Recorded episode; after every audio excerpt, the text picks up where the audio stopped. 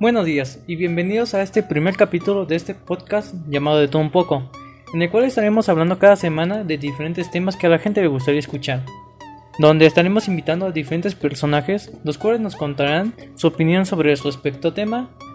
Esta semana hablaremos de un tema muy hablado este año, el cual era la escuela en línea. Pero ¿cómo fue que sucedió todo esto? ¿Por qué se dio? ¿Cómo inició?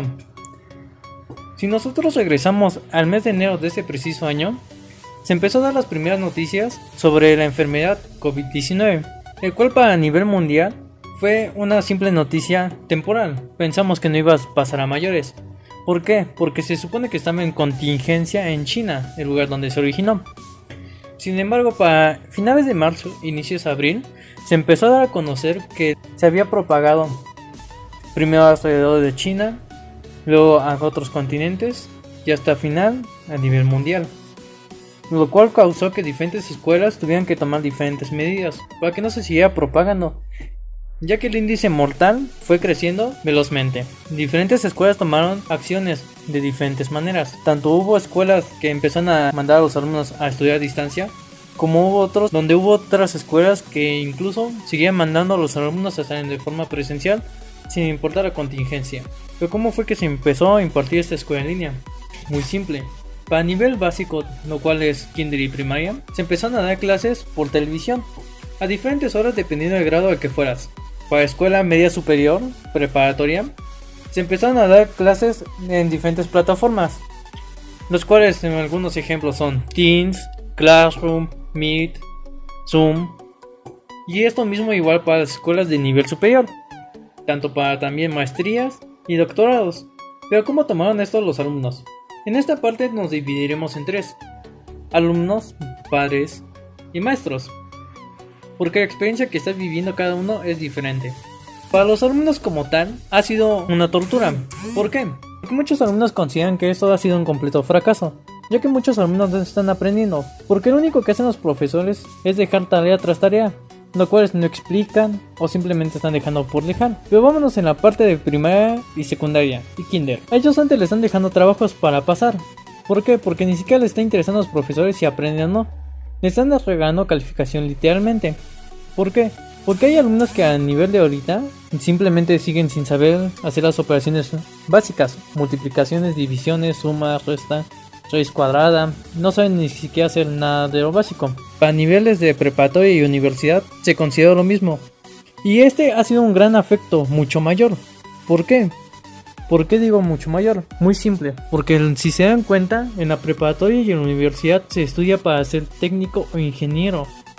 Y todo esto es el futuro de nuestra nacionalidad. Es lo que va a definir a México dependiendo su nivel de educación. Y si los futuros ingenieros o técnicos no saben hacer lo básico, entonces México va a caer a un nivel muy pero muy pero muy bajo a nivel educacional. En cuestión de los padres, los padres han tomado diferentes caminos. Primeramente están los padres que lo están haciendo de maestros, ya que ellos mismos son los que se quedan en casa explicarles al alumno cómo hacer las cosas. ¿Por qué? Porque hay niños que simplemente no entienden temas básicos, porque los maestros no están explicando. Están los padres que son se quejan, los cuales lo único que hacen es insultar al profesor o al encargado. ¿Por qué? Porque ellos tampoco toman acciones en apoyar al alumno, lo único que hacen es insultar al profesor. Y en cuestión de los profesores, hay dos tipos de profesores. Los profesores que están llevando en contra el sistema y están haciendo su clase como ellos quieren y simplemente enseñan al alumno para que ellos aprendan. Pero sin embargo, esto ha causado que varios maestros hayan sido despedidos y está en la otra parte de los otros profesores, los cuales antes siguen el sistema y están dejando tarea tras tarea, que simplemente no enseñan y lo único que están haciendo es poner calificación. Y esto es algo muy malo. En mi opinión personal, sinceramente, yo opino que esto ha sido un completo desperdicio de tiempo, ya que varios alumnos ni siquiera se concentraron en saber lo básico. ¿Y por qué estoy retomando mucho de lo básico? Muy simple. Porque si un alumno no sabe lo básico, ¿qué les hace creer a todos que vas a ver hacia algo mucho más difícil, de mayor dificultad. Y esto es algo muy pero muy pero muy grave. Esto se notó en las últimas encuestas del Comipemps, los cuales ha sido un examen fundamental en todos estos años que han estado pasando. los cuales varios alumnos que ni siquiera sabían sumar, restar o multiplicar, lo cual ya hablamos antes, pasaron su examen de Comipem arriba de 80 aciertos. ¿Y cómo fue posible esto? ¿Cómo es posible que niños que ni siquiera saben ni siquiera historia básica hayan sacado este puntaje? Muy simple. Si nosotros vamos al examen de Comipems, vemos que su dificultad como tal bajó considerablemente.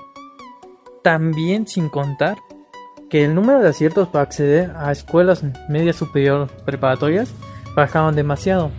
Y esto no tiene nada que ver de cómo enseñar la escuela, o sea, su nivel de educación. ¿Por qué? Porque esto fue a nivel general. Se empezó a bajar el, puntaje a todas las escuelas sin importarlo. Porque hubo vocacionales que impedían 105 aciertos, 108 aciertos, que ahorita bajaron a solamente 90 aciertos, 88 algunos. Y hay cebetis de, de Getis que tenían aciertos de 85, 90 y simplemente bajaron a 60 lo cual se nota que ha sido muy degradante como el gobierno ha tomado las decisiones de en vez de apoyar a los alumnos, bajar los requisitos para entrar a diferentes escuelas de mayor nivel. Si quieren seguir escuchando de este tema o de diferentes temas, les invito a escuchar el siguiente podcast que sería la próxima semana. Lo estaré subiendo aproximadamente el día miércoles o jueves. Si ustedes quieren que hable de un tema en especial, me lo pueden comentar aquí en la parte de abajo o simplemente pueden mandarme un correo electrónico Ángel She, SHE 2000 arroba gmail.com. Muchas gracias por todos los que nos estuvieron escuchando esta tarde. Bonita tarde a todos y hasta luego.